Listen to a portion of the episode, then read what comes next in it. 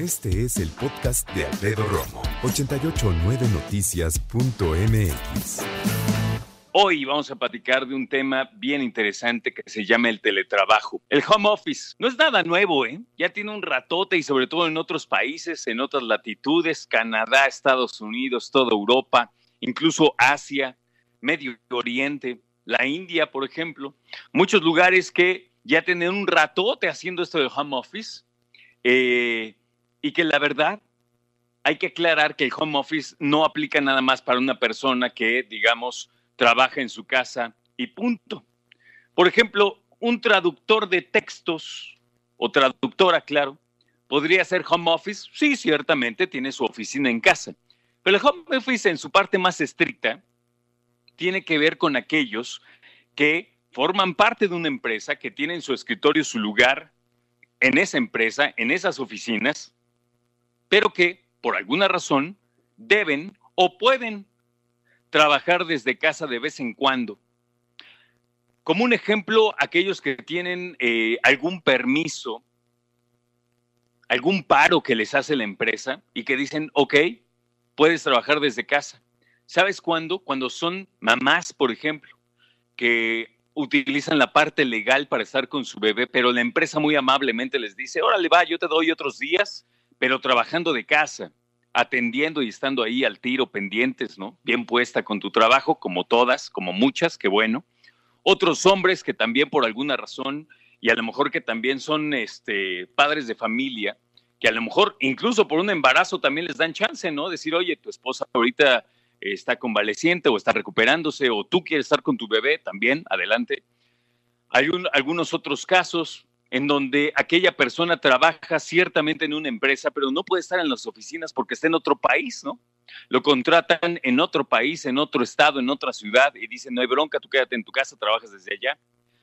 Lo que ha salido últimamente me llama poderosamente la atención porque no solo me lo platican mis compañeros y amigos, eh, sino que me lo platican también, por ejemplo, a través de redes sociales otras personas y lo veo publicado ahora en otras eh, en otras redes, como por ejemplo el caso de LinkedIn o LinkedIn, ¿no? Que es una, eh, una plataforma, una red social en donde muchas personas se están acercando para eh, conseguir trabajo, para debatir acerca de temas profesionales. Pero fíjate, aquí tengo dos posts que dice las trampas del teletrabajo. Y en otra hora, en otro punto dice que hay expertos que señalan y cito, que el éxito de este experimento social llamado teletrabajo, y ahora por el COVID-19, descansa sobre las espaldas de trabajadores que se han quedado sin oportunidad de poder desconectarse. Trabajaban horas al principio de más porque ahorraban el traslado, ¿no? Pero ahora empieza a pesar porque hay otros, por otro lado, que o trabajan muchísimo y fuera de las horas de trabajo, o hay otros que nada más hacen presentismo, dicen desde su casa. Están conectados, pero no necesariamente están trabajando.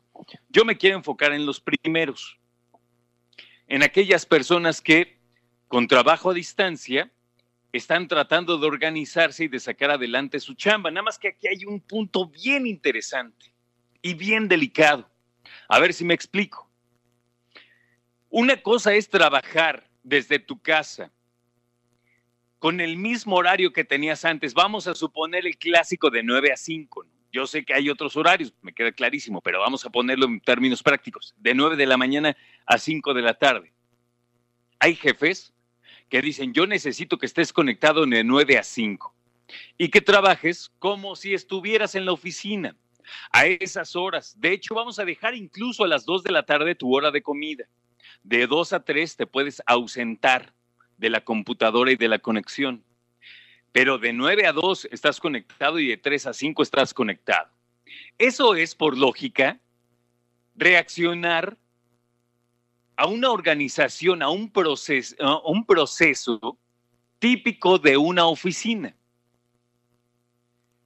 Y a las 5 de la tarde y antes de las 9 yo no te molesto, porque no tienes por qué estar conectado. Pero hay otros jefes que dicen, tú estás en tu casa y tú tienes que contestar cuando yo te llame y tú tienes que contestarme mensajes cuando yo te los mande.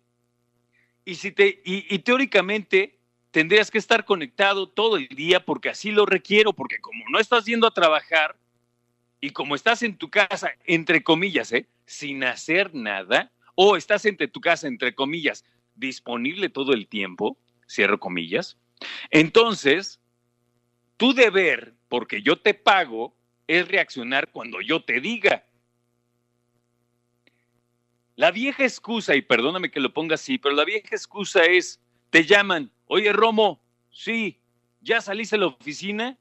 No, sí, ya estoy en mi coche. Ah, es que necesitaba unos archivos de la nómina de tal cosa. No, bueno, jefe, pues ya mañana. Y esa era tu excusa, ¿no?